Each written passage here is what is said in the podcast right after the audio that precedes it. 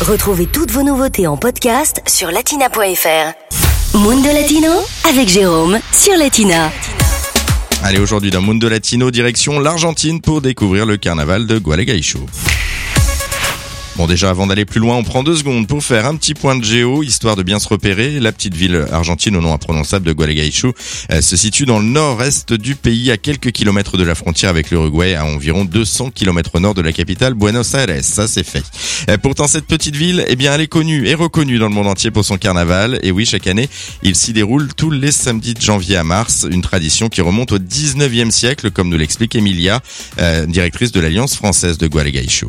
Le carnaval date de la fin du 19e siècle. On les appelait corsos. Le défilé se passait en fin d'après-midi car il n'y avait pas l'électricité. Elle n'est apparue qu'en 1907. Les corsos avaient la même splendeur que le carnaval actuel. Le défilé se faisait dans la rue principale, aller-retour tout au long de 13 rues. Les familles qui habitaient là mettaient des loges sur les trottoirs et les décoraient. Des chars promenaient les plus jolies filles en costume. Les jeunes garçons offraient des petits bouquets de fleurs aux filles. Et puis au fil du temps, le carnaval va évoluer. Arrivent notamment les murgas, un genre musico-théâtral humoristique. Dans les années 30 et 40, les murgas traditionnelles se sont imposées. Elles écrivaient et chantaient leurs propres chansons qui parlaient des sujets connus de la ville. Au début, les participants des murgas étaient de la périphérie. C'était seulement des hommes. Quelques années après, les cornets en papier et canne ont fait leur apparition et ils ont enterré en quelque sorte les jolies et amusantes